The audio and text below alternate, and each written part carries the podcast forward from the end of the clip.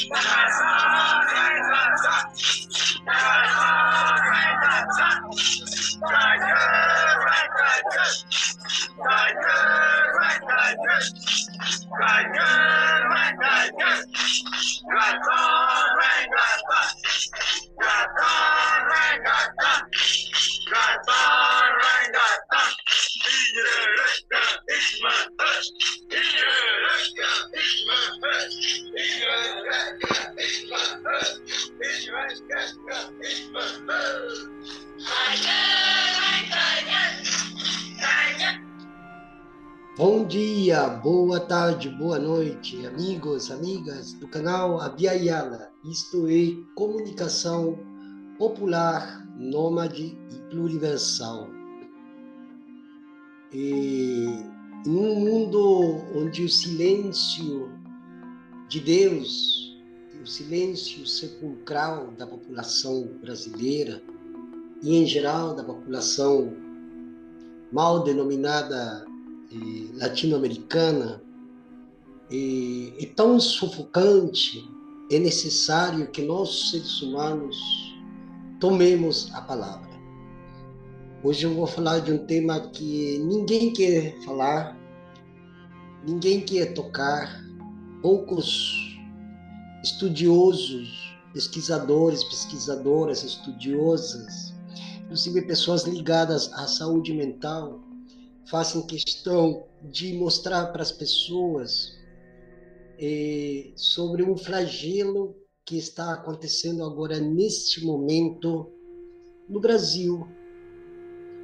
Um flagelo que historicamente vem perseguindo os povos das classes mais baixas, mais vulneráveis, mais frágeis é um flagelo que atinge principalmente os jovens, inclusive pessoas até 29, 30 anos, segundo os dados da própria Organização Mundial da Saúde. Trata-se do suicídio.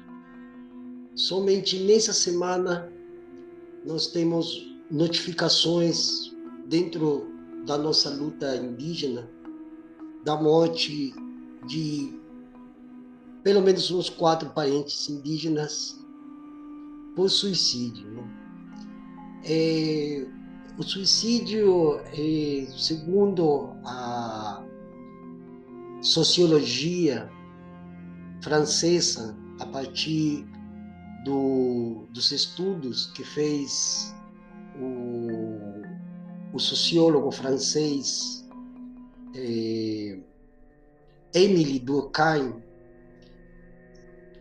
que não garante exatamente eh, a realidade, não traz dados específicos, mas ele tomou para si o tema do suicídio apenas dentro do âmbito da sociologia. Né? Durkheim já nos avisava, de certo modo, que o suicídio é uma questão coletiva a própria sociologia define o suicídio como um caso de morte que resulta direta ou indiretamente de um ato executado pela própria vítima e que ela sabia desde já ou de antemão que deveria produzir o resultado esperado, ou seja, a, o desaparecimento total de uma subjetivação subjetivada e de um corpo. É, Durkheim separou, ele fez uma tipologia onde ele fala de suicídio egoísta, do suicídio altruísta e do suicídio anômico.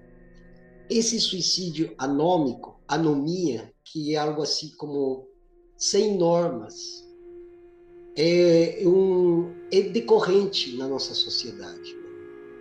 É aquele que ocorre em situação de uma anomia social, ou seja, de uma, é, de uma falta de vontade, de uma ausência de regras dentro de, de uma sociedade como a brasileira, uma sociedade tomada pela barbárie, pelo caos e pela pobreza, principalmente intelectual e intelectiva.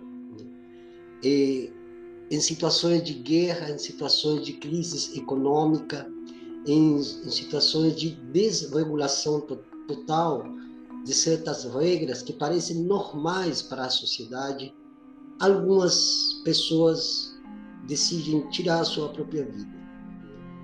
E, o suicídio aumenta a cada ano que passa e os países, inclusive, campeão, os países campeões, perdão, de suicídios aqui nas Américas, é o Chile, é o Brasil, logo o Canadá e logo o Peru.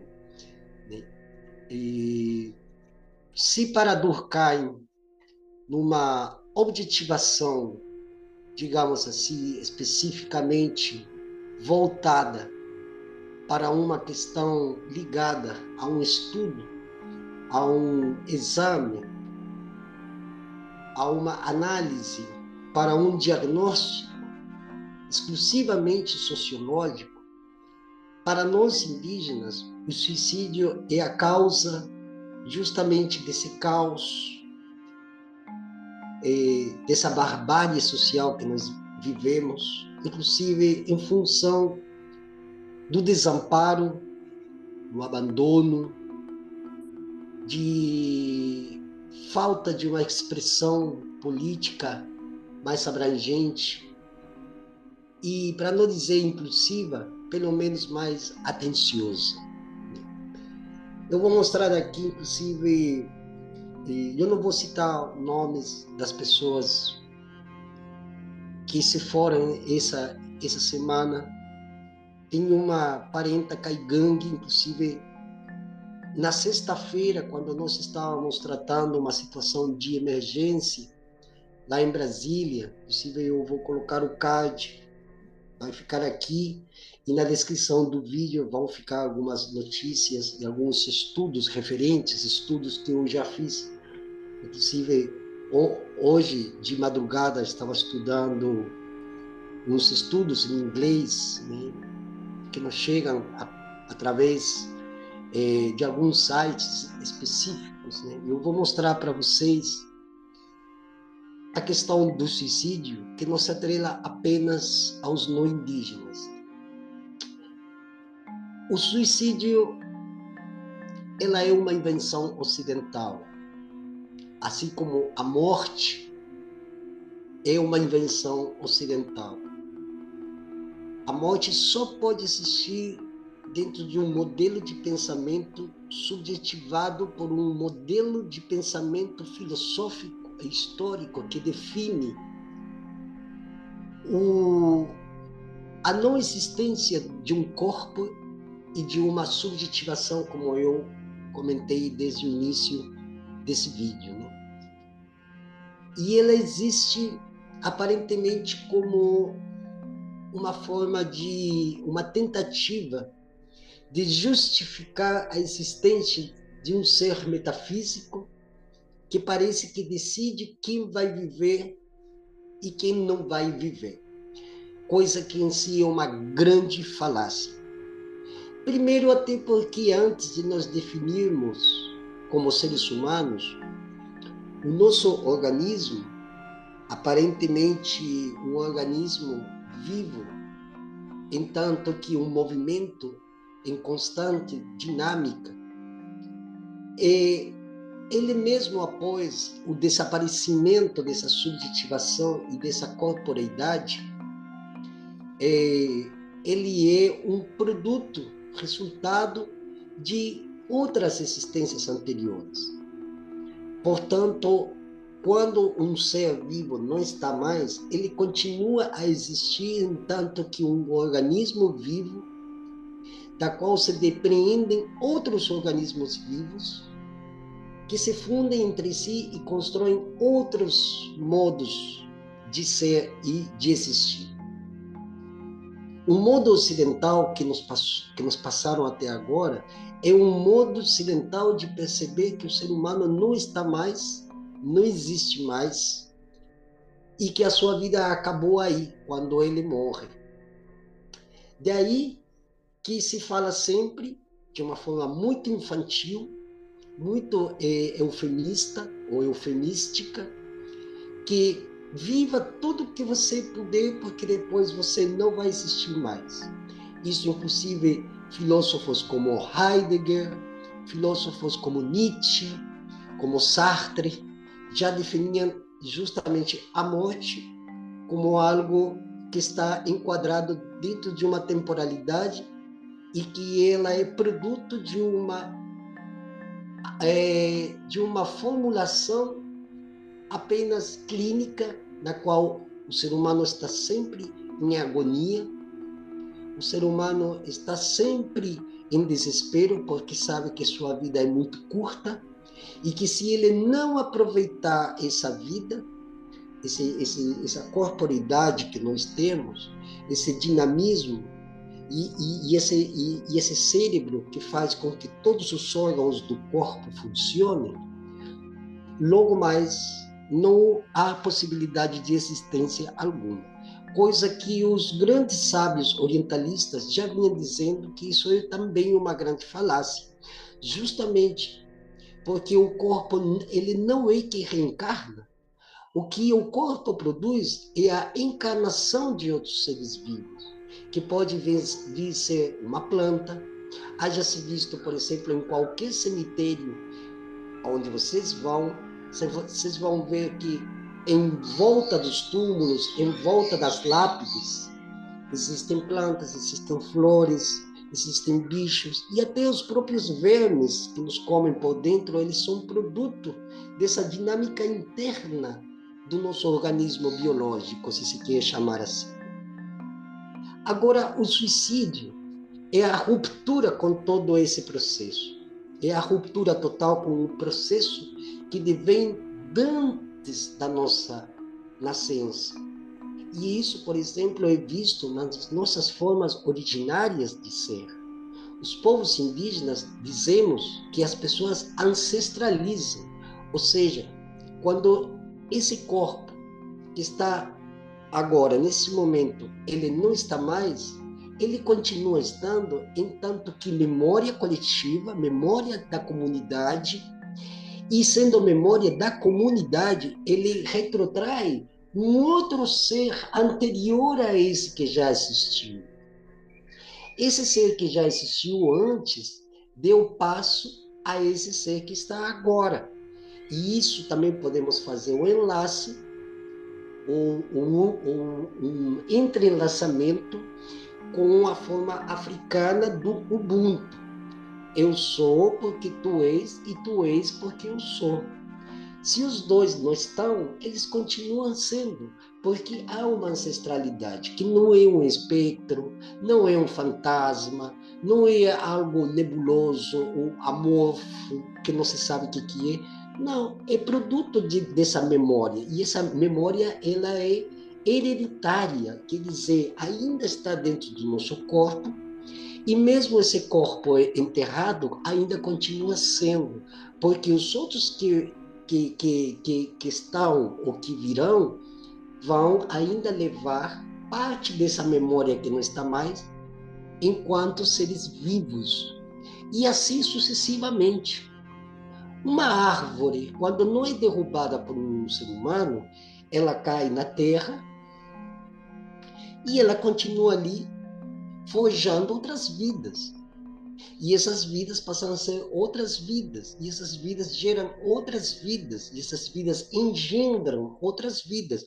E a árvore, ela, que está aqui antes era árvore, mas que por quaisquer motivos naturais, ou seja, não pela intervenção humana, essa árvore caiu. Essa árvore vai passando por um processo natural que ele é físico-químico. E isso que acontece com nós seres humanos. Nós somos um resultado direto de uma físico-química que já veio antes, já foi antes e vai continuar sendo. Então, por isso que eu digo, a morte não existe. Agora, sobre a questão do suicídio, nós temos que ter em conta que o suicídio, como o sociólogo francês Durkheim ele expõe, ele é, de fato, um problema social, um problema coletivo. Ninguém tira a sua própria vida contra a sua própria vontade. Nós nunca saberemos o que se passou um segundo antes da retirada ou da tirada da vida dessa pessoa. No entanto, quando nós começamos a refletir que o suicídio é uma questão coletiva, nós dizemos: é claro que ela é coletiva. É claro que ela incumbe a sociedade. É claro que a morte de qualquer ser humano que tira a sua própria vida tem uma incumbência social, coletiva e política principalmente. E por que, que ela é política principalmente? Porque quando nós moramos em países como, por exemplo, o Brasil ou qualquer dos países abandonados é, circunstancialmente pela história ocidentalizados com um modelo de individualismo, de egoísmo, de, de falta de alteridade, de empatia, as pessoas começam a sentir um, é, um sufoco. E esse sufoco, para pessoas extremamente sensíveis, acaba tomando conta do seu espírito. E eis o problema que acontece com suicídio, entanto que suicídio formulado por essas combinações que eu já falei, com quanto esses modelos de suicida de um grupo social que sempre foi arrebanhado para o fundo do poço por questões históricas, econômicas, políticas e tais. Esse corpo que um dia foi corpo, que agora não é mais, ele ancestraliza, mas ancestraliza de uma forma que a memória parece que também ela foi cerceada. O índice de suicídios indígenas nas, nas Américas, na mal denominada Américas, no Brasil, é muito alto em relação ao suicídio dos não indígenas. Porque é justamente essa parcela da população a que mais sofre os embates das péssimas decisões políticas, das traições e das faltas. As faltas de atenção, a, a, a, a falta de, de, de, de saúde pública, a falta de políticas públicas, embora se comenta muito que tem políticas públicas para esses, para aqueles, para não tem, não é para todas as pessoas e menos para os indígenas. Se existem alguns indígenas que estão usufruindo dessas políticas públicas, não chega sequer ao 0,03%. O índice de desenvolvimento humano indígena no Brasil é o pior do planeta.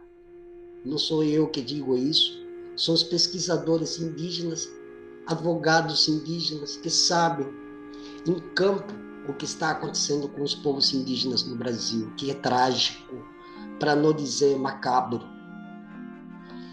Quando num país, numa nação, ou dentro de uma jurisdição, os povos indígenas são jogados a esse poço profundo do esquecimento e da morbidade, nós sempre dizemos, se os povos indígenas são tratados desse jeito, que dirá o resto da população, neste caso, da população brasileira.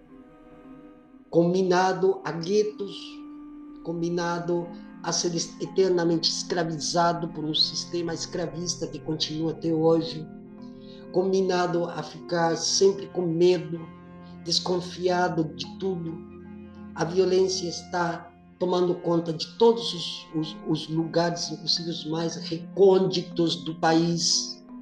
Não existem políticas públicas que cheguem a essa grande maioria de povos abandonados, desamparados, afunilados em pequenas reservas, onde a terra não dá frutos porque ela já foi praticamente é, esterilizada pelo agronegócio, pelo uso indiscriminado do fogo. É, é, comunidades indígenas que vivem dia e noite a agonia de não saber se vão acordar vivos, porque em voltas dessas aldeias estão cheios de jagunços, pistoleiros. Nós vivemos em regiões como, por exemplo, no centro-oeste, no norte do país, que são verdadeiros faroeste, como foi nos Estados Unidos em fins do século XIX, XX.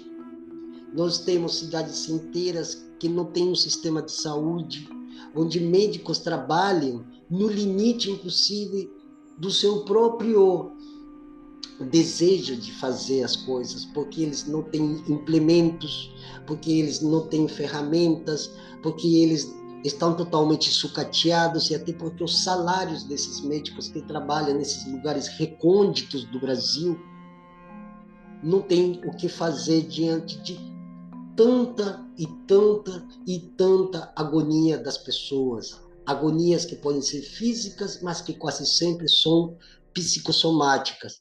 Porque essas pessoas nesse país onde constantemente se renova a indústria da miséria, são essas pessoas que sofrem diariamente o embate de um trabalho mal pago, de uma alimentação que não alimenta, de uma água envenenada, de um transporte que não transporta, de um ar poluído, contaminado, e ainda por cima, sempre estamos sendo ou estando na mira de um fuzil, de uma 45 e aí e assim por diante.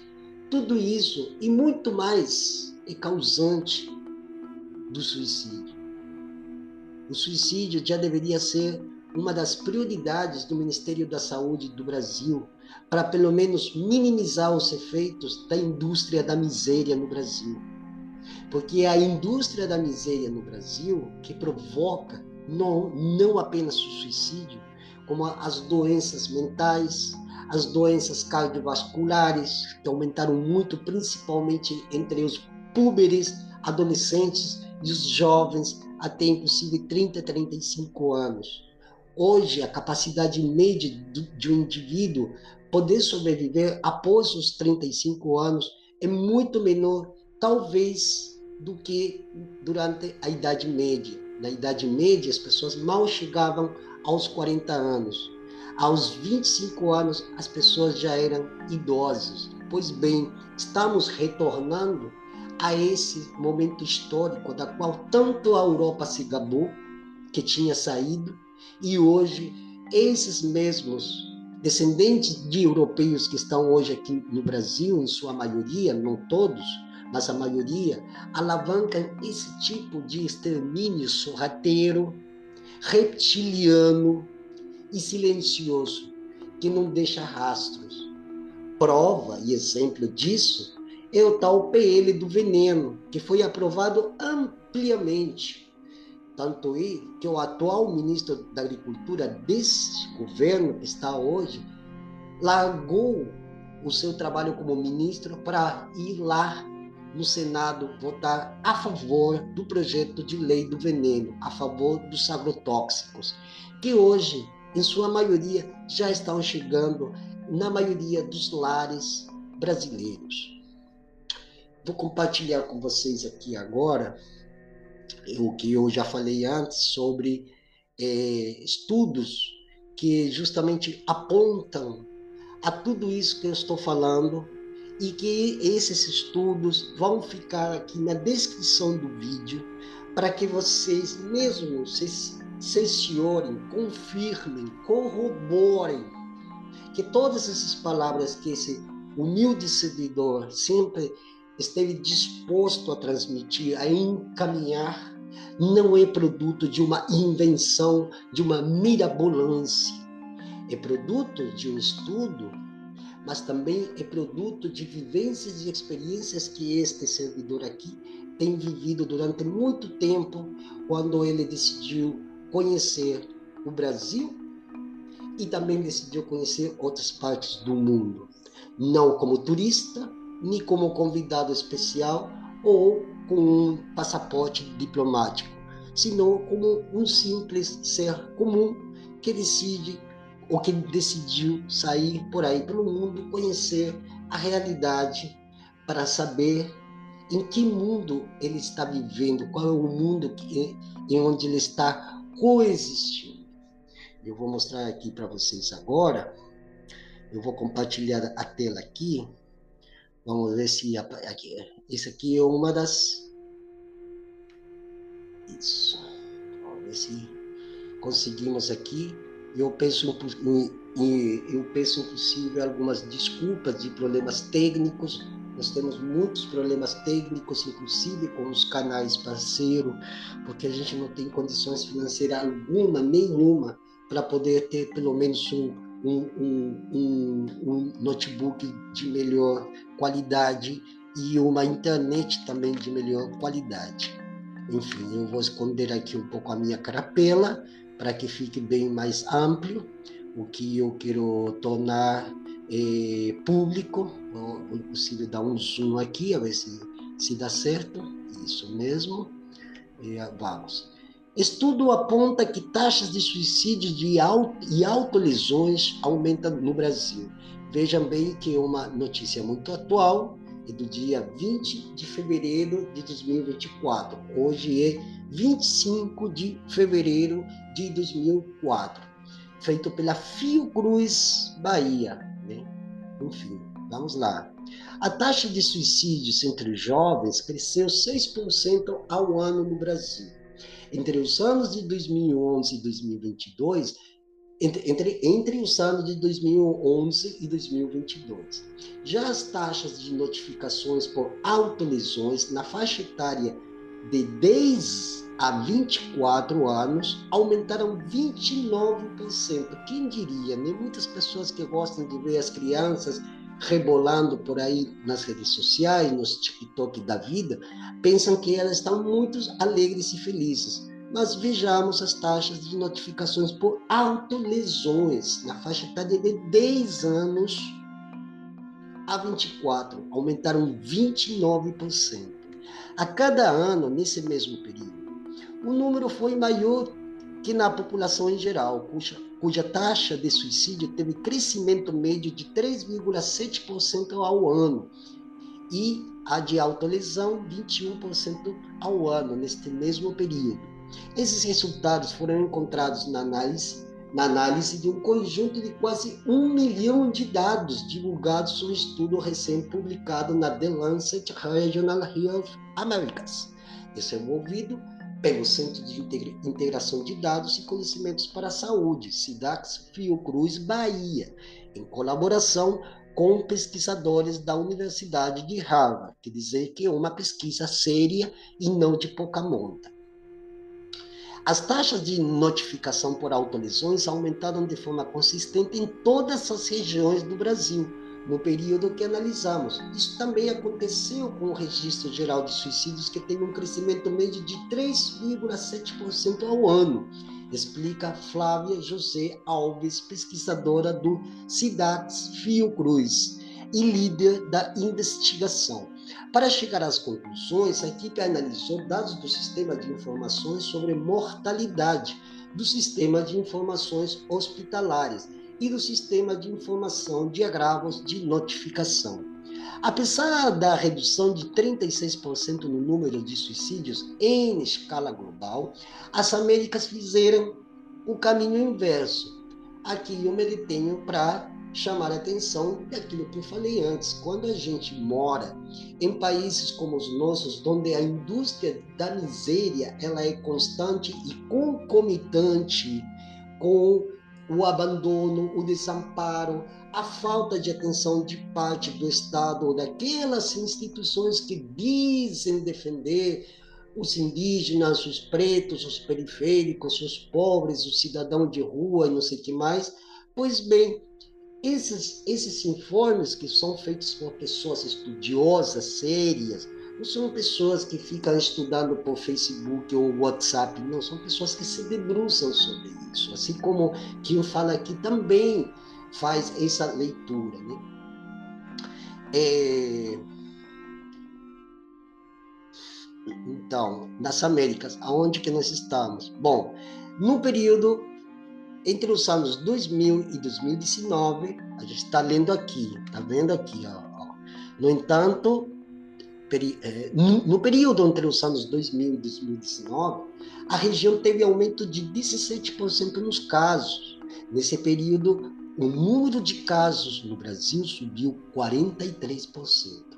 Em relação aos casos de autolesões no Brasil, a pesquisa do SIDAX Fiocruz constatou que em 2022 houve aumento das taxas de notificação em grupos de todas as faixas etárias, desde os 10 aos mais de 60 anos de idade. A pesquisa também avaliou, dentro desse período, os números de suicídios e autolesões em relação à raça e etnia no país, enquanto há um aumento anual das taxas de notificação por essas lesões autoprovocadas em todas as categorias analisadas, indígenas primeiro, pardos depois, descendentes de asiáticos, negros e brancos. O número de notificações é maior entre, as, entre a população indígena, com mais de 100 casos a cada 100 mil pessoas. Aqui tem uma, uma afirmação da própria pesquisadora. Com a mudança da dinâmica nas relações sociais durante a pandemia de Covid-19, aumentaram as discussões, as discussões sobre transtornos mentais, como ansiedade e depressão. No entanto, de acordo com Flávia José, o registro de suicídios permaneceu com uma tendência crescente ao longo do tempo, não, não tendo apresentado uma mudança no período da pandemia. Abre aspas. Apesar de ter sido um dos países mais afetados pela pandemia, Outras pesquisas já relataram que as taxas de suicídio no período se mantiveram estáveis. O principal aqui é que, independentemente da pandemia, o aumento das taxas foi persistente ao longo do tempo. Segundo as pesquisadoras, ter dados de qualidade disponíveis é uma estratégia importante de prevenção e monitoramento do suicídio o acesso a esses dados ainda é um problema grande no mundo todo, seja por estigma, que é um caso muito brasileiro, ou questões legais. Abre aspas. O Brasil sai na frente nesse sentido porque tem três diferentes bases de dados com essas informações e elas podem ser usadas para revelar evidências que a gente pode não ver ao analisar um banco único, afirma Flávia. Pois bem, agora eu vou parar aqui e eu vou mostrar para vocês uma outra informação muito interessante também. Eu vou fechar aqui uma janela e depois eu vou mostrar mais uma coisa interessante sobre eh, as estratégias de prevenção de suicídio indígena, que é uma cartilha que apareceu em foi é, foi escrita entre os anos de 2016 e ela foi publicada pelo governo federal em 2019. É, então, daquela, daquela, é, daquele estudo que eu falei antes, se depreende justamente um estudo que fez essa revista The Lancet Regional Health. E eu vou mostrar aqui para vocês em inglês, vai ficar na descrição do vídeo para vocês, quem quiser se debruçar sobre o tema. Eu sei que, como eu já falei antes, não é um tema fácil, mas é necessário, inclusive eu vou pedir para as pessoas compartilhem esse vídeo, deixem seu like, seu comentário e principalmente participem da discussão e compartilhem esse vídeo para que mais pessoas não apenas se informem sobre o que está acontecendo, mas que elas comecem a refletir, a fazer o que eu sempre chamei de exercício de reflexão. O que é o exercício de reflexão? Vamos lá. É um modo de perceber o que acontece com a própria pessoa, entanto também que uma pessoa que está situada dentro de um mundo real. Então, quando nós temos um modo de autopercepção sobre o que nós somos, qual que é o papel preponderante que nós temos nessa vida, o que, que nós temos de fazer para melhorar a nossa vida e a nossa vida dos nossos pares, é a cosmopercepção, ou seja, a percepção de todo o entorno que nos rodeia. E muito mais, é a, a, cosmopercepção não é somente a percepção de minha pessoa em relação ao espaço que estou ocupando, senão ao planeta inteiro. Coisa que aqui, tanto no Brasil e na América Latina, ele é praticamente nulo. Por quê? Porque o individualismo, o egoísmo, o hedonismo, o narcisismo, o narcisismo é muito grande nas pessoas. As pessoas não se importam com ninguém e chega a tal limite, tal extremo que não se importam sequer com elas mesmas. Ou seja, é como que eu me desimporto de mim mesmo, porque afinal eu vou morrer. Né? Para que fazer tanta coisa se eu vou morrer? Então é um pensamento medíocre que foi, é, é, que foi internalizado pelas redes sociais hoje mas que também é o discurso, é a retórica, melhor dito, é a retórica que está atrás de todo o governo, de quaisquer dos lados. E as pessoas acham que sobrevivendo das migalhas que o Estado dá, que uma corporação multinacional dá, já está tudo resolvido. E é uma mentira, é uma falácia. Aliás, não é sequer uma mentira, é uma enganação que se transforma em uma auto autoenganação. Aqui eu vou compartilhar para vocês o texto em inglês. Vamos ver aqui. Ó, ele, está, é, ele está em inglês e eu li em inglês porque sempre é bom ler na língua original na qual está escrito. Mas como hoje nós temos é, automaticamente um tradutor, ele vai traduzir somente para o espanhol porque não está em português, né? Aqui eu vou esconder a minha carapela de novo, para deixar ainda mais ampliada a, a, a informação do site, né? Então, perfeito, aí estamos, né? É, é, bom, aqui, aqui está aqui considerando a necessidade pública na área da saúde, que refere também à, saúde de cada um de nós, né? Peraí que acho que deu um... Aqui, ó.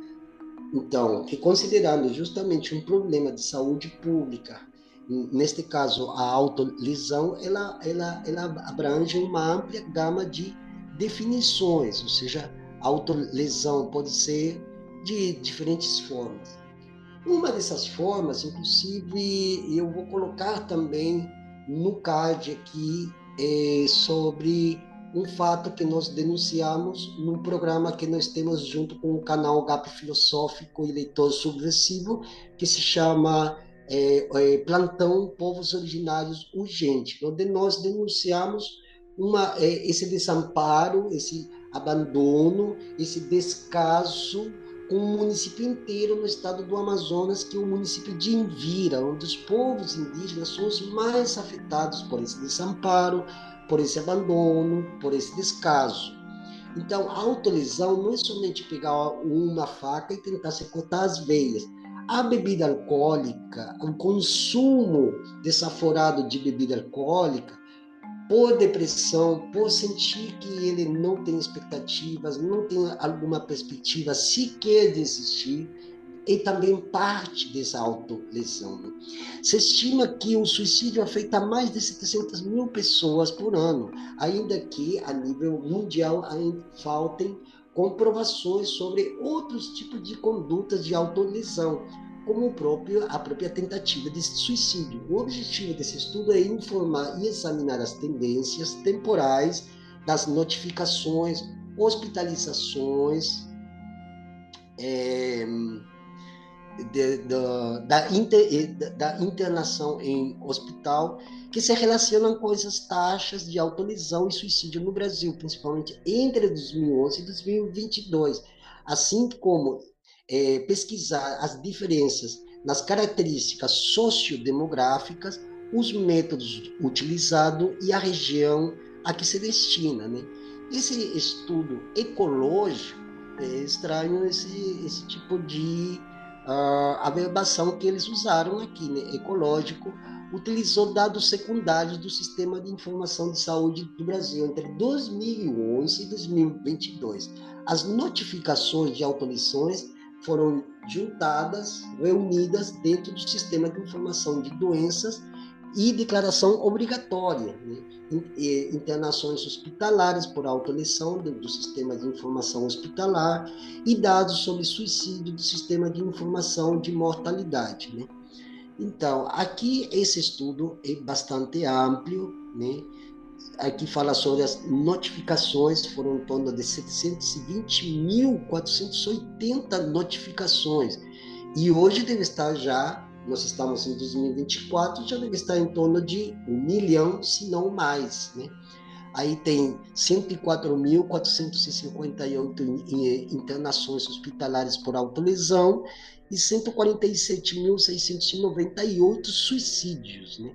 Nesse mesmo período, as notificações de autolesões é, e suicídio aumentaram no país. O, os adultos é, masculinos de 25 a 59 anos e os anciões, ou anciãos, de 60 anos.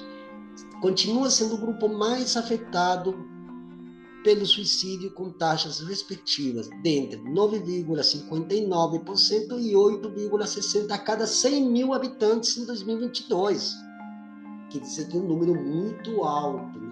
No entanto, os maiores aumentos percentuais têm se observado em jovens, 6,14%, e a população indígena teve as maiores taxas de notificação de automissões, 103,72% a cada 10 mil habitantes, e suicídio, 16,58% a cada 100 mil habitantes. Né? Aqui eu vou até marcar aqui para vocês né? O espanhol é muito fácil de compreender, então eu vou colocar também esse texto aqui na descrição do vídeo para vocês também terem é, é, conhecimento sobre esses textos e repassar e começar a refletir e não somente entrar nesse exercício de re, é, reflexão, senão arregaçar as mangas Cada um deve arregaçar as mangas e partir para o campo para tentar, pelo menos, minimizar os, tri os tristes efeitos e resultados que dão um Estado que não valoriza a vida humana. Então, se nós, cidadãos, cidadãs, cidadãs comuns, nós não tomamos as redes do assunto, eles vão se avassalhar por cima de nós, vão passar o rolo, o, o, o, o rolo compressor e vão matar todo mundo, inclusive até quem está falando aqui e quem estiver ouvindo. Então já não é mais um assunto que nós tenhamos que deixar no colo do Estado. Nós temos que fazer as nossas próprias formas de nos defender diante dessa calamidade pública que é o suicídio e as autolesões. Né? Bom, aqui tem várias várias outras informações que vocês podem pesquisar, vocês podem ler, né? vocês podem ler com, com mais calma. É, é, todos as, os dados e as informações são evidentes, comprováveis. Né? O texto é bastante longo, né? como vocês podem ver, mas quem for ler esse texto, inclusive tem até um estudo mais científico sobre, com notas de rodapé, que são às vezes muito mais importantes do que a própria informação em si, porque são as notas de rodapé que nos levam, inclusive, a detalhes menores, mas que podem ser muito mais importantes do que a informação que é repassada. Agora eu quero mostrar uma outra coisa para vocês. Né? Vou tentar ser o mais é, porque falar de um tema como esse não pode ser é, é, falado ou mostrado de uma forma é, su, é, superficial, mas eu tenho um PDF que já estive fazendo um estudo, só que eu quero mostrar exatamente um dos quadros que demonstra tudo aquilo que as próprias informações vêm revelando e que também vai, vai fazer um, um, uma espécie de rima uníssona com aquilo que eu venho dizendo acerca desse flagelo, desse descalabro social que está ainda em aumento e que pode acontecer em qualquer momento com seus, seus amigos, familiares, sua esposa, seu companheiro, companheira, sua mãe, seu filho, seu neto, quiser, vendo que já esse flagelo começa desde a terra infância, desde os 10 anos de idade. E não temos certeza ainda se as faixas etárias entre os 5, 6 anos até os 10 também não venham a cumprir o mesmo papel preponderante de participar desse tipo de informes macabros, mas que é necessário trazê-los à luz da, do conhecimento público. As redes sociais hoje são uma das grandes culpadas pela depressão e pela ansiedade das crianças, né? dentro também de um modelo de educação falido, obsoleto, que não educa ninguém, uma falta de perspectiva de, de vida onde as pessoas nem sequer vão ter aposentadoria mais, onde o trabalho já não tem valor algum e em onde as tecnologias justamente fabricam robôs em detrimento da própria vida humana. A vida humana, dentro dessas sociedades capitalistas ocidentalizadas, neoliberalizadas, eugenistas, criminosas, assais, assassinas também, haja ser eu vou repetir mais uma vez a questão do projeto de lei dos agrotóxicos, que é o PL do veneno, onde as pessoas, principalmente os mais jovens, o que, que eles consomem, os mais jovens? Salgadinhos, Coca-Cola e outros produtos similares que não alimentam. E quando uma criança, um puber, um adolescente é mal alimentado, obviamente o cérebro não contém as propriedades físico-químicas dos bons alimentos para ela pensar melhor, para ela poder se educar melhor, para ela poder ter inclusive concentração na leitura. Então, e ainda por cima nós temos as redes sociais que estão bombardeando constantemente que você é uma pessoa sozinha, que sozinha nesse mundo você pode vencer na vida, coisa que já é uma grande falácia e está mais do que, do que comprovado que ninguém nesse mundo faz alguma coisa acontecer se não em comunidade.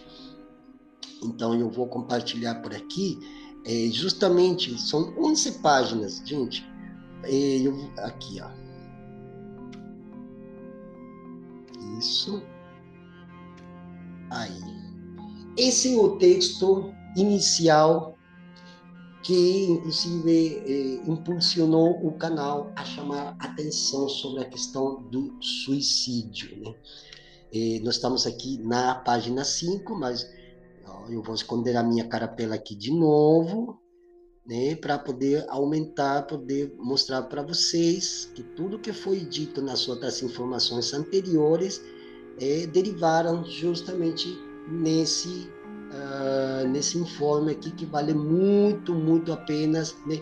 para você, inclusive parente indígena que está na universidade, é muito bom você se debruçar nessas coisas aqui, porque não adianta só estudar a medicina ocidental apenas desde a parte tecnocrática, nessa tecnocracia, né?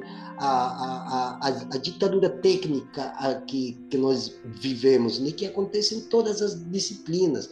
As pessoas já não, já não vão mais para as universidades, como eu, dizem que foi em algum tempo, no século XX, quando as pessoas iam para as universidades para obterem conhecimento e daí elas terem sabedoria. Não, hoje as pessoas vão todas para o mercado de trabalho. Então, o que, que elas aprendem em, em áreas como engenharia, robótica, medicina e mesmo nessa área de direito?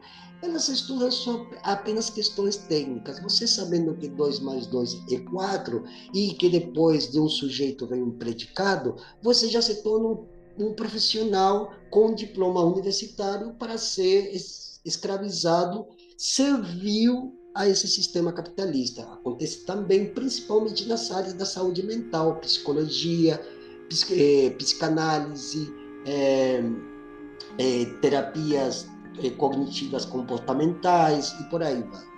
Então, aqui está o trecho de The Rising Trends of Self-Harm in Brazil. An ecological analysis of notification, hospitalizations and mortality between 2011 e 2022. Pois bem, aqui eu vou ir para a página 5, vou dar uma ampliada para vocês verem como o assunto é urgente e emergencial.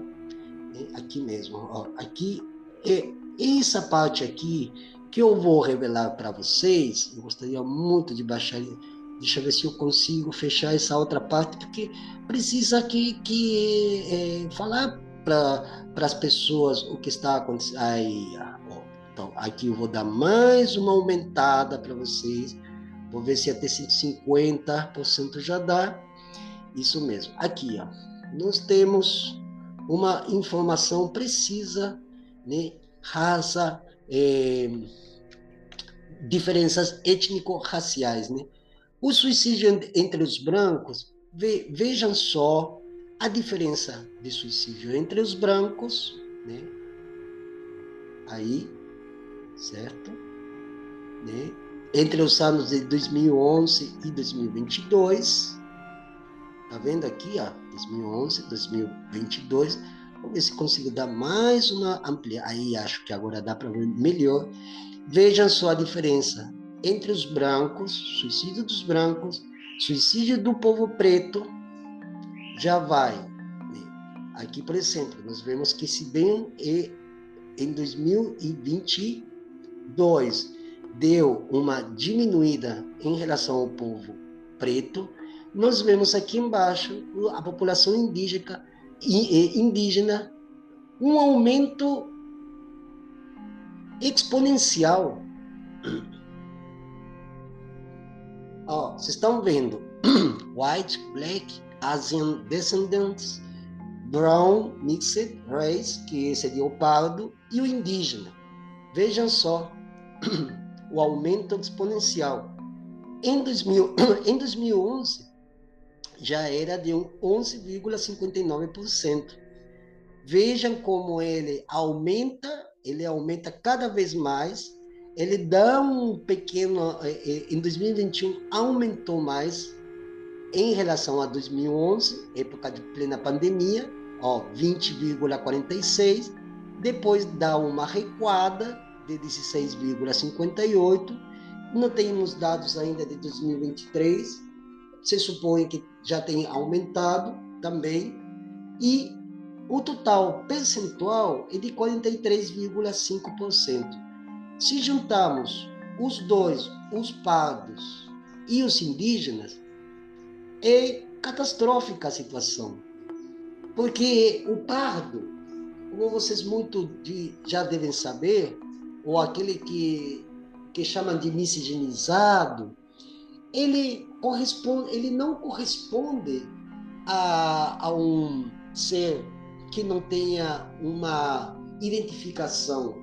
Porque o pardo é uma invenção dos brancos, assim como o chamado mestiço dos países de, de, de fala castelhana, é uma invenção também dos brancos. O pardo é uma invenção Inclusive, é mais, eu tenho aqui para mostrar para vocês as cartas de Pero Vaz de Caminha. Né? Eu tenho aqui as cartas de Pero Vaz de Caminha. Um texto escolar muito bem redigido, eu costumo levar comigo, ilustrado onde eh, Pero Vaz de Caminha chama de pardo aos indígenas. Então, esse termo pardo não existe. Assim como o termo mestiço não existe, que equivaleria ao brown mixed race. Não existe. É uma invenção da subjetividade dos brancos europeus que vieram dos séculos 14, 15, 16 que se, né, se deslocaram para outros lugares do mundo e a partir do século XVI eles estiveram aqui, descobriram os indígenas e eles chamaram de pardos, no caso do Brasil, e no caso da América Castelhana, chamaram de. Então, esse Brown Mixed Race, é, se juntar com os indígenas, como chamam em inglês, se juntar os dois, é, com esse índice, nós podemos dizer que justamente um 89% da população que está sujeita a esse tipo de morbidades ou comorbidades, como chamam clinicamente. Por quê?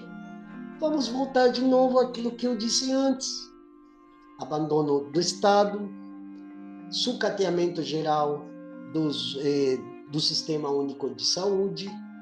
Em alguns países onde a saúde é praticamente 100% privada, em países como os Estados Unidos, o Chile, a Colômbia, onde não tem atendimento na saúde pública mesmo, quer dizer, se você for atropelado na rua e a ambulância for lá socorrer você, a primeira coisa que vão perguntar antes, antes, antes mesmo de atender, você tem dinheiro para pagar?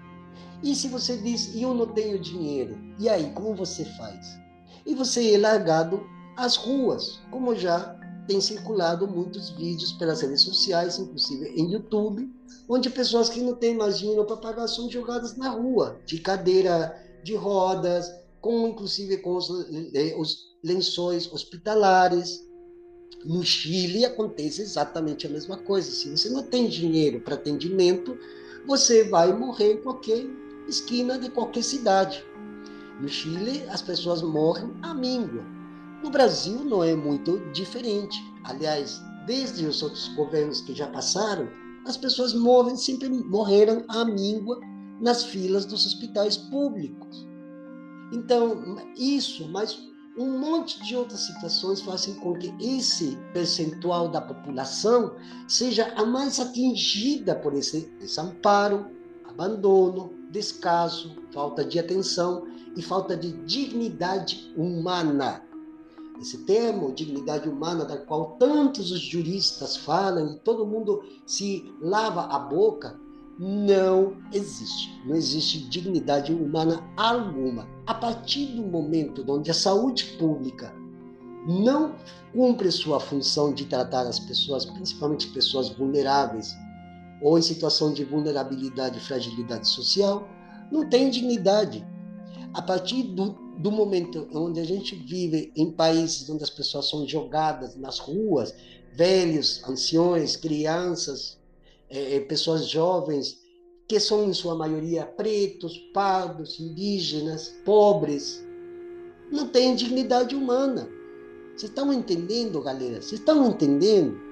E isso aqui vai, e, e isso aqui é uma chamada de atenção, inclusive, para aqueles supostos, supostos defensores da dignidade humana, dos direitos humanos, que não fazem nada, absolutamente nada, porque não querem resolver o problema da saúde, não querem resolver a questão dos, das pessoas em situação de rua, e ainda pior, tem gente dessas classes sociais, dos brown mixed race e dos indígenas, que estão, inclusive, hoje, ocupando cargos e não fazem absolutamente nada. E quem fala aqui é testemunho disso.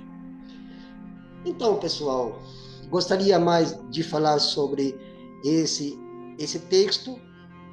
Tudo isso aqui vai ficar na descrição do vídeo para vocês, mesmo vocês confirmarem isso que eu estou comentando aqui.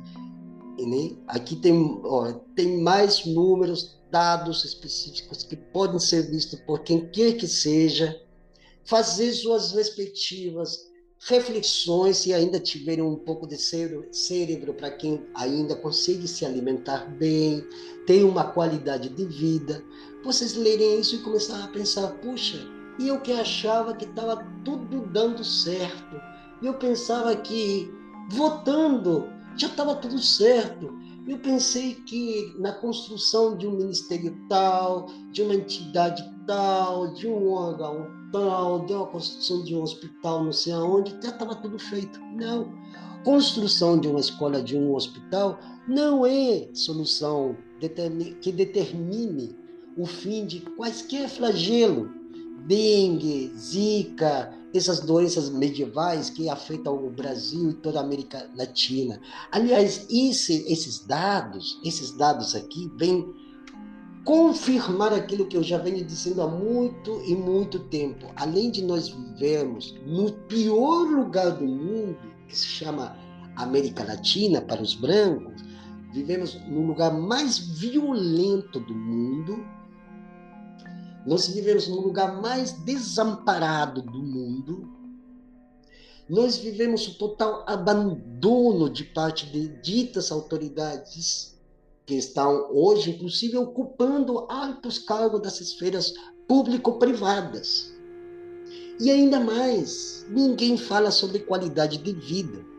E por que que esses funcionários do Estado, da União, do, dos municípios não falam sobre qualidade de vida? porque eles não querem que as pessoas tenham qualidade de vida, eles querem, eles, eles, eles trabalham em cima de apenas um conceito, que é o conceito de economia.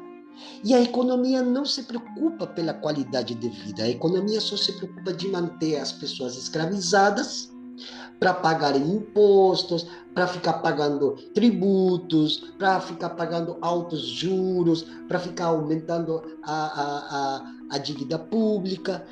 E essas pessoas não têm direito à qualidade de vida e nem, e nem falar sobre qualidade de vida, inclusive dentro das suas próprias casas. Essas pessoas estão eternamente escravizadas.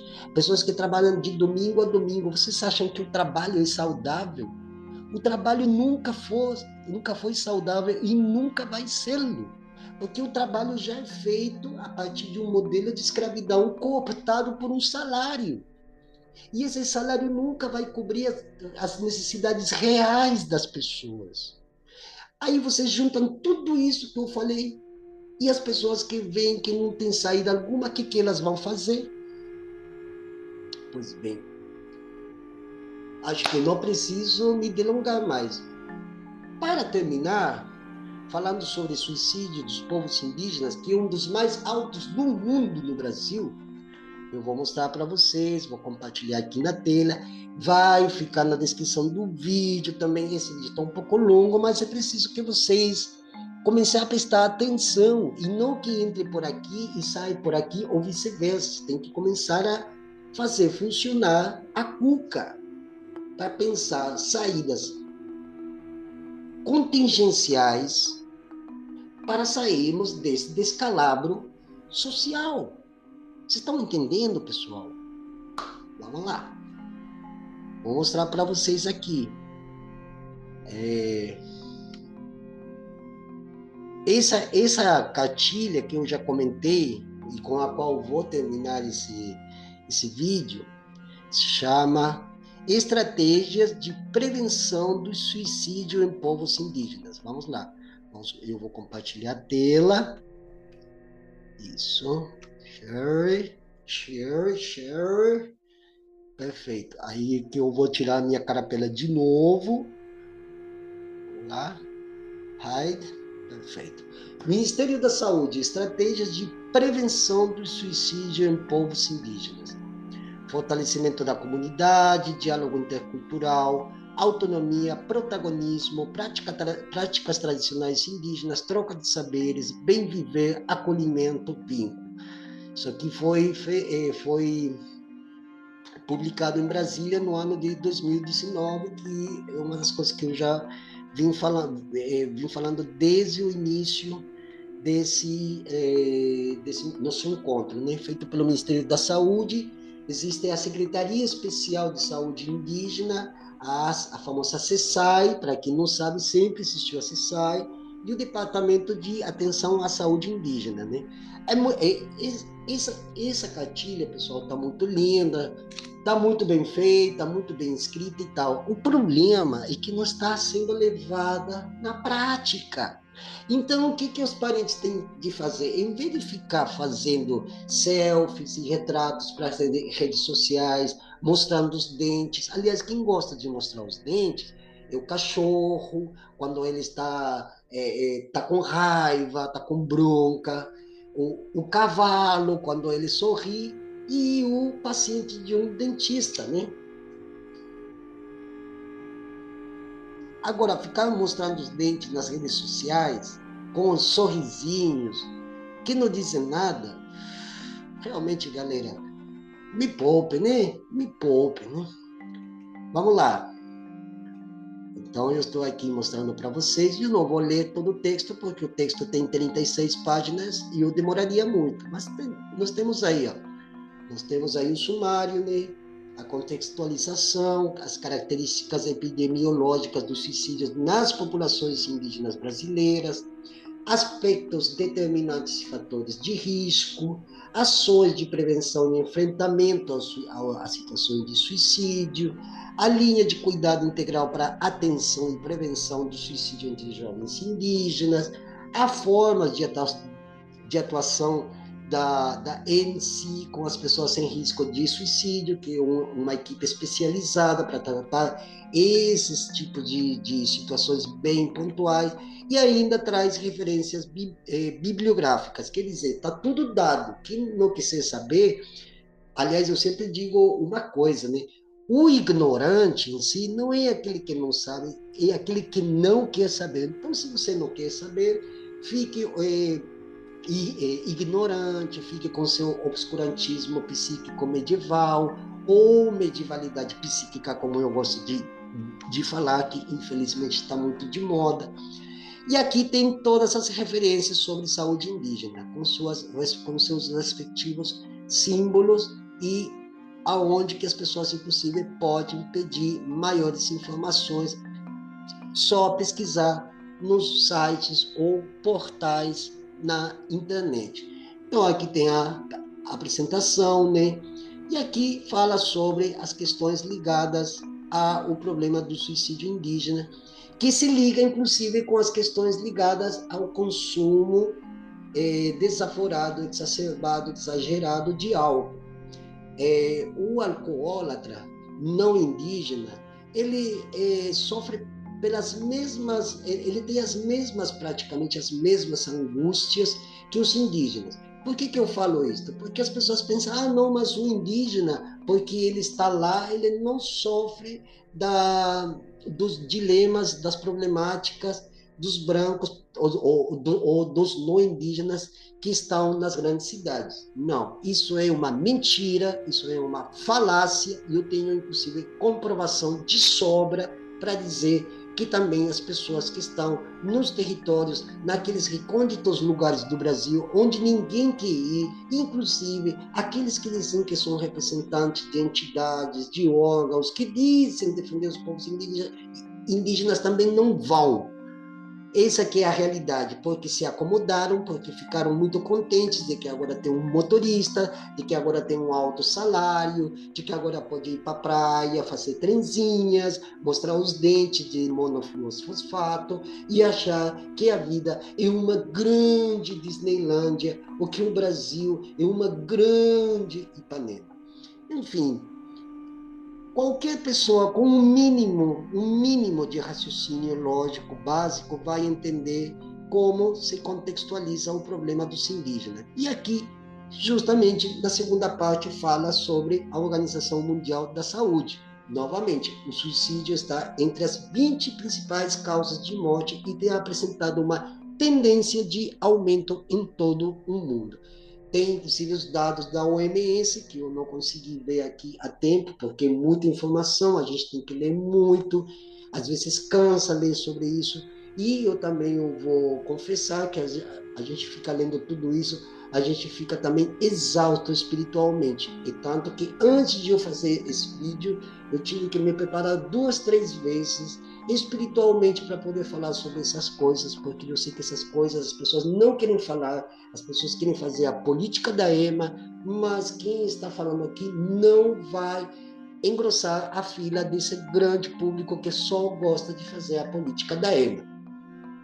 Os povos indígenas estão entre os grupos que apresentam maiores taxas de mortalidade por suicídio em diversos países. Por exemplo, entre as populações nativas do Canadá, de Ilhéus, no Pacífico Sul, Micronésia, Papua Nova Guiné, Austrália, entre outros. O suicídio é um fenômeno complexo, multifatorial, definido pela Classificação Internacional de Doença como óbito derivado de lesões autoprovocadas intencionalmente e relaciona-se etiologicamente com uma gama de fatores que vão desde a natureza desde os de natureza sociológica, econômica, política, cultural, passando pelos psicológicos, psicopatológicos e até biológicos.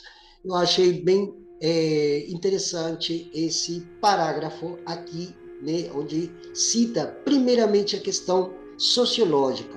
Então, isso afirma, por uma parte, os estudos sociológicos do estudioso francês Émile Durkheim, né, econômico, que faz jus, inclusive, ao que está acontecendo aqui no Brasil atual, né, vamos falar do Brasil, já que a gente está situado no Brasil, né, política, nem vamos tocar nesse tema, porque já me parece que já passou a hora de que as pessoas acordem para a vida, né? Enquanto, inclusive, neste momento está todo mundo alavancando um grupo, um setor político que nós já sabemos que sempre foi canalha, que sempre foi criminoso, que sempre foi assassino, que sempre foi vil, como por exemplo, eu sempre costumo dizer, se a gente tiver que catalogar figuras como Cristóvão Colombo, como Pedro Álvares Cabral, como Vasco Nunes de, de Balboa, Vasco da Gama, Francisco Pissarro, Hernán Cortés, Diego de Almagro e todos esses colonizadores ibéricos que vieram para aqui, eles também seriam categorizados como de, esquerda, como de direita e extrema direita, que são a mesma coisa. A direita e a extrema direita são a mesma coisa. Mas aqueles que diziam defender os povos indígenas também podem ser catalogados como de uma suposta esquerda, como no caso do padre Bartolomé de las Casas, que defendia o fim da humilhação e da carnificina contra os povos indígenas nas regiões que hoje nós conhecemos como o México. Mas também, ao mesmo tempo, ele queria catequizar os indígenas para que eles fossem serviçais a esse processo de colonização. Então, se a gente começar a juntar todas essas personagens da história da colonização das Américas, não sobra ninguém para dizer, bom, esse aqui pelo menos a gente pode dar um desconto. Não, não sobra ninguém. O suicídio tem se mostrado como um problema de saúde desafiador, especialmente entre os povos indígenas. O suicídio nesse tipo de população interage com situações sociais e culturais específicas que mudam radicalmente a epidemiologia e a etiologia do fenômeno, ou seja, a classificação. Ou, digamos assim, tem um termo um pouco mais técnico que se chama propedêutica. Né? Não sendo possível, portanto, justificar sua ocorrência por explicações simplistas e ou unívocas. Né? Então, aqui vem novamente as taxas, segundo dados do Ministério da Saúde, Brasil, 2017, a taxa de suicídio aumentou 12% entre 2011 e 2015, chegando a 5,7 óbitos por cada 100 mil habitantes no Brasil em 2015. Aqui tem os dados bem, bem específicos, que se a gente for fazer um paralelo com os outros dados que eu apresentei um pouco antes e que vão ficar aqui na descrição do vídeo, vocês vão perceber que entre os dados que mesmo vindo de universidades como Harvard ou de publicações científicas em inglês, a situação que acontece aqui no Brasil, ela justamente é, reitera, ela justamente confirma, ela justamente corrobora todas essas informações de revistas científicas sobre saúde. Né? Então, e aqui tem várias questões ligadas aos problemas econômicos, individuais, familiares, comunitários, né? Sobreviver como indígena num país como o Brasil ou, ou todos os países da América Latina é realmente desafiador, porque ser indígena aqui, inclusive agora eu vou falar por mim mesmo, ser indígena aqui não é fácil, Gadeira. Se eu sair aqui para a rua dizer para todas as pessoas que eu sou indígena, eu vou ser apedrejado, eu vou, posso ser morto, eu posso ser discriminado, vou sofrer racismo, eu vou sofrer, é, é, eu vou ser chutado, eu posso ser escorchado. Não tem como. E é muito mais difícil, às vezes, identificar o indígena. Por quê? Porque a diferença do povo preto, a própria pele do negro já revela né, que ele é negro. Agora, se eu sair assim, desse jeito que eu estou, eu, preciso é, me aparentar qualquer coisa. Agora, se eu sair de cocá pintado, como fazem muitos povos, porque cada povo tem uma forma específica de adereços, de, de, pinturas, alguns usam alguns tipos de roupas, por exemplo, o povo mapuche não usa cocar, mas ele usa uma faixa. E tem povos daqui que também usam faixa. Né? Tem outros povos que usam poncho, que usam roupas específicas. Os povos que moram no, eh, no Planalto Andino têm suas roupas. Os povos que moram lá no Canadá têm suas roupas, suas pinturas, suas formas específicas, culturais de ser e estar. E você, quando anda numa grande cidade, você não encontra pessoas pintadas, ou com flecha, ou com cocar você não vê. Então, às vezes fica um pouco mais difícil saber se essa pessoa é indígena ou não, a não ser que saia com uma camiseta que diga aqui bem grande, né, eu sou indígena.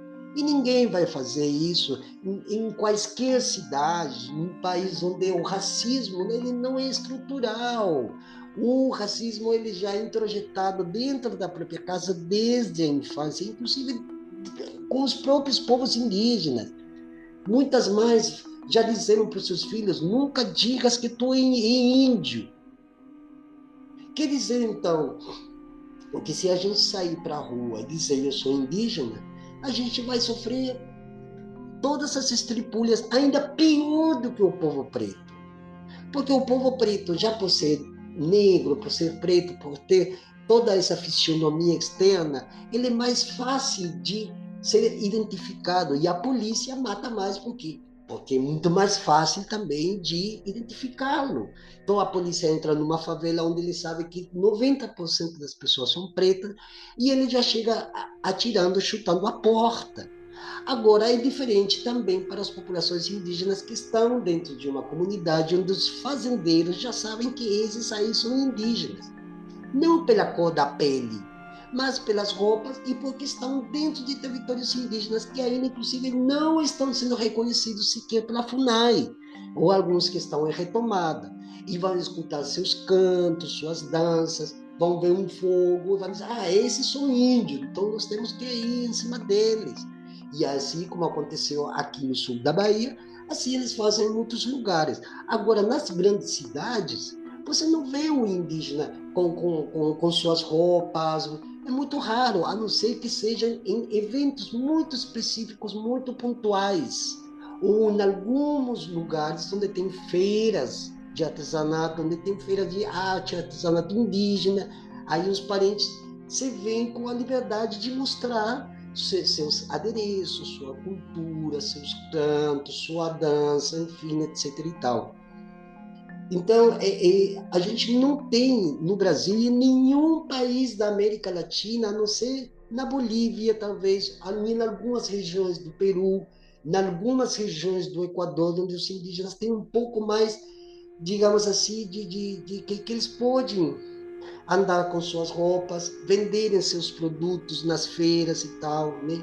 Na Bolívia, acho que a Bolívia é o país que ainda isso é, está é, muito mais fácil de ser identificado. Mas, voltando para o Brasil, aqui a situação é sufocante, desesperante, né? dá uma agonia, porque a gente não pode sair para a rua e dizer, ah, eu sou indígena, e todo mundo diz, está tudo certo, está tudo certo. Não existe, não existe isso. Se eu sair em cidades como São Paulo, Rio de Janeiro, aqui mesmo em Salvador, eu posso ser chutado até inclusive por aquele par que é preto, que veio de famílias escravizadas, ou ele pode me chutar, ou pode dizer, ah, esse índio aqui não tem nada a ver, não. tira ele daqui, por favor. Porque o racismo está. É, é, o racismo não é um problema de estrutura, é um problema de educação. É um problema histórico que não foi resolvido. E enquanto não for resolvido, porque o Estado não quer resolver, então, portanto, não vai ser resolvido, nós vamos ter que nos manter sempre né, é, à defensiva. Então, vamos lá de novo. Então, aqui tem mais um é, mais uma estatística feita pela CIASE né, sobre saúde indígena, mostrando os números, os dados sobre suicídio indígena. Eu vou tentar ampliar um pouquinho mais aqui para vocês verem. Já estão em 200%, isso aí. Ó. Vocês podem ver a faixa etária, o aumento de né, população masculina, feminina, né? Os indígenas masculinos são os que mais se suicidam entre a faixa dos 15 a 19 anos, é muito maior do que na faixa, na, na mesma faixa etária para o feminino. É, o feminino é bem menor. Mas, na medida em que a gente faz uma contagem é, abrangente, nós vemos já que desde 5 anos de idade até 35, 39 anos de idade, o número é muito alto, preocupante. Então, aí está. Aqui agora tem a explicação. Vou diminuir um pouco para não ficar tão pesado. Isso. Aí já tem a explicação, né? É, tem os números de como as pessoas, principalmente por disparo de água de, água de fogo, arma de fogo, autointoxicação, né? o, o, o percentual dos óbitos, as regiões onde acontece maior suicídio, inclusive é, tem da Fiocruz, que eu já falei antes, a Fiocruz já falou que os dois estados com maior incidência de suicídio são os estados do Amazonas e o estado de Mato Grosso do Sul, certo? Então, e aqui vai falando sobre os lugares onde mais, é, né, porque tem a localização desses lugares aqui. Peraí, acho que eu me adiantei ou me atrasei. Deixa eu ver aqui é, aqui, ó, a taxa de mortalidade por suicídio na população indígena assistida pelo SACI do SUS, né, o Serviço de Atendimento em Saúde Indígena, né, de 2010 a 2017. Aqui já vai mostrando as diferentes regiões, né? Aqui tem a legenda, as cores que definem os lugares com maior ou menor incidência. Neste caso, me parece que o a cor azul oscura né, revela maior incidência naquelas regiões, que é justamente entre o azul claro aqui, estão vendo aqui, ó, entre o azul claro aqui embaixo, onde está o colorido, eu não consigo marcar aqui, mas enfim, vocês quando forem ver, vocês vão observar melhor, que é justamente aqui a região da Amazônia, né, é justamente toda essa região da Amazônia, e o Mato Grosso do Sul, aqui, né? Onde eu estou passando o, o Mouse, né? São as maiores regiões. As menores regiões supostamente seriam aqui meio que uh, na região de Rondônia. Mas enfim, vocês podem ver depois com mais eh, com maiores detalhes, né, para vocês confirmar melhor porque aqui fica difícil às vezes compartilhar e poder mostrar né, com mais detalhes, com maiores pormenores, o que data esse esse artigo aqui, esse, essa cartilha, né, estratégia de prevenção de suicídio de povos indígenas. Então, aqui tem questões socioculturais, relacionais, os conflitos conjugais, geracional e também tem a questão da bebida alcoólica, que tem penetrado muito nas aldeias, infelizmente, graças a essas igrejas neopentecostais, graças aos garimpeiros, graças ao agronegócio, graças aos madeireiros, graças aos, aos, aos, narcotraficantes, graças a, a, aos eh, traficantes de animais silvestres, enfim, graças à polícia, graças ao exército, graças a, não sei, graças a, a, quem quer que, que seja, é, o flagelo das bebidas alcoólicas é muito grande e, como eu falei antes, vai ficar aqui o nosso último encontro ao vivo, junto com o canal GAP Filosófico, denunciando o alto índice de suicídios e homicídios naquelas regiões da Amazônia, do estado do Amazonas, que já aqui, inclusive, nesse texto já está demonstrado, e ainda que é de uns, de uns anos para trás. Então, porque não saíram os dados atuais. Imaginemos, então, se saíssem hoje os dados atuais, juntando com esses dados que aparecem aqui, os números seriam muito mais exorbitantes ainda. Vocês estão entendendo, galera? Eu preciso ilustrar, desenhar, fazer um traço. Será que eu preciso começar desde o silabário? Começar a, a, a entender que tem que chamar a atenção do poder público, desse poder público que diz que defende não sei quem. Será que tem que explicar para as pessoas como? Será que tem que falar o quê? Será que tem que sair gritando nas ruas igual um histérico ou um neurótico medieval? Não, pessoal, não precisa, só precisa um pouco de conhecimento, de observância das leis que dizem defender e começar a pressionar o governo municipal, o governo estadual, o governo federal, quem quer que seja. O governo federal hoje, com as, com as atuais estatísticas, que o próprio Ministério da Saúde nega. O, o, que, o que acontece com o povo Yanomami é, é, é, é, apenas uma vitrine pedagógica do que acontece com todos os outros povos. Essa, é, essa semana nós temos tido quatro suicídios dos povos do Pico do Jaraguá, dos povos Caigangue, lá de Santa Catarina, e quantos outros que não saem nas redes sociais. Como, por exemplo, desse município onde nós fizemos o plantão Povos Originários Urgente e que não é somente naquele município de Envira, são em todos os municípios da região do Amazonas e do estado do Acre. Vocês estão entendendo, pessoal? Como que. que eu, eu não sei de que, que outra forma eu posso explicar. Eu estou trazendo aqui, falando, falando, falando, e eu não sei se vocês vão conseguir entrar na cabecinha, principalmente dos não indígenas, que isso aqui não é um problema dos indígenas, é um problema da sociedade brasileira como um todo. Seja você que vai assistir esse vídeo, que não é indígena, você também é parte desse mesmo bojo. Então você também é responsável e você deveria se compromissar não apenas a defender os povos indígenas, a defender um modelo de saúde mais humanitário, uma qualidade de vida para as pessoas, porque as pessoas estão doentes. E, e, as pessoas não estão doentes porque elas querem, porque a sociedade imprime doença nas pessoas. Porque esse modelo ocidental de sociedade é um modelo que imprime esse, essas problemáticas de doenças epidemiológicas. Assim como essa própria sociedade que deixa que a dengue é, é, é, se expanda, que a zikungunya também se expanda, doenças medievais, inclusive até a sarna, essas coisas que pareciam. Elas estão aí, a peste, a, a, a febre amarela. Então, essas são coisas que as pessoas têm que começar a entender, galera. A pessoa tem que começar a abrir os olhos. O povo está muito adormecido, não consegue ter uma leitura desse entorno, esse, essa, essa coisa que eu já comentei antes sobre a cosmopercepção.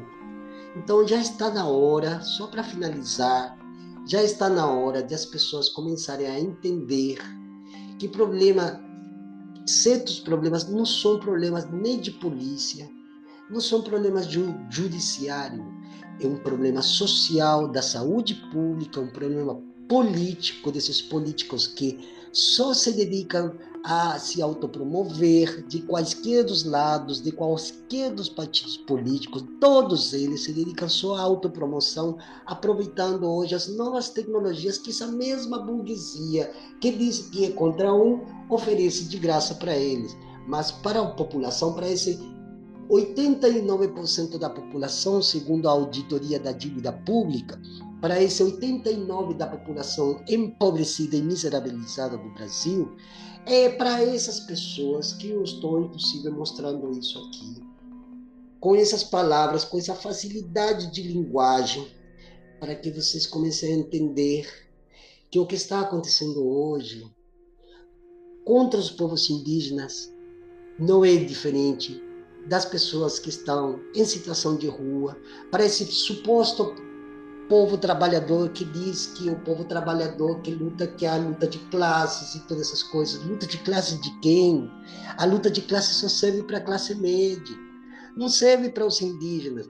Você que está morando num bairro pobre, fudido, cagado, vomitado, ejetado, que acha que porque já tem um carrinho ali na porta, estacionado na porta da sua casa, você já se acha bambambam. Bam, bam. Você está fudido, meu irmão. Você está fudido. E você tá, vai fazer parte dessa estatística, seja indígena ou não. A, a, as doenças cardiovasculares, eu já acabei de falar sobre isso e depois vamos falar sobre isso, porque isso também está afetando os povos indígenas. Está, você que diz que é branco, mas que está fudido, que tem que pegar ônibus para ir trabalhar que demora duas horas. Você também está fudido, meu caro, seja branco, menos branco, ou quase branco, preto, muito preto ou quase preto. Você está fudido também, assim como nós, povos indígenas, estamos levando esse tipo de ação direta para as comunidades para tentar minimizar os efeitos desse álcool maldito que, que entra nas aldeias, desses, desses sátrapas, desses calhodas, desses crápulas que chegam oferecendo ah, o mundo e o Éden e o paraíso e sei lá que outras coisas. Esses mesmos que também querem cagar a sua vida, você que mora na periferia das, da periferia dessas grandes cidades poluídas, contaminadas, sujas e fedorentas.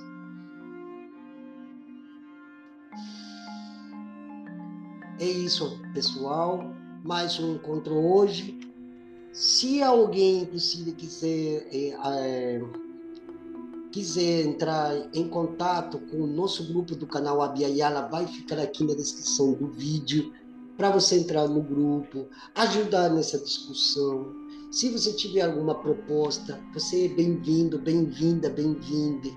Vai ficar aqui o grupo de WhatsApp que nós temos do canal Abiayala, junto com o canal GAP Filosófico, Leitor Subversivo e outros parceiros distantes, como o canal Ambiente e Cidadania, do Rodolfo Sal, da Teuma Monteiro, da eh, Elaine Brum e de outras grandes pessoas que estão aí juntos, estamos tentando fazer uma conscientização geral do que está acontecendo nesse país antes que seja demasiado tarde, inclusive dentro de termos eh, ambientais, ecológicos, sociais antes que do que o, o ecocídio, o biocídio e o humanicídio, humanicídio em curso continue avançando e parecesse que não tem é, data para finalizar, né?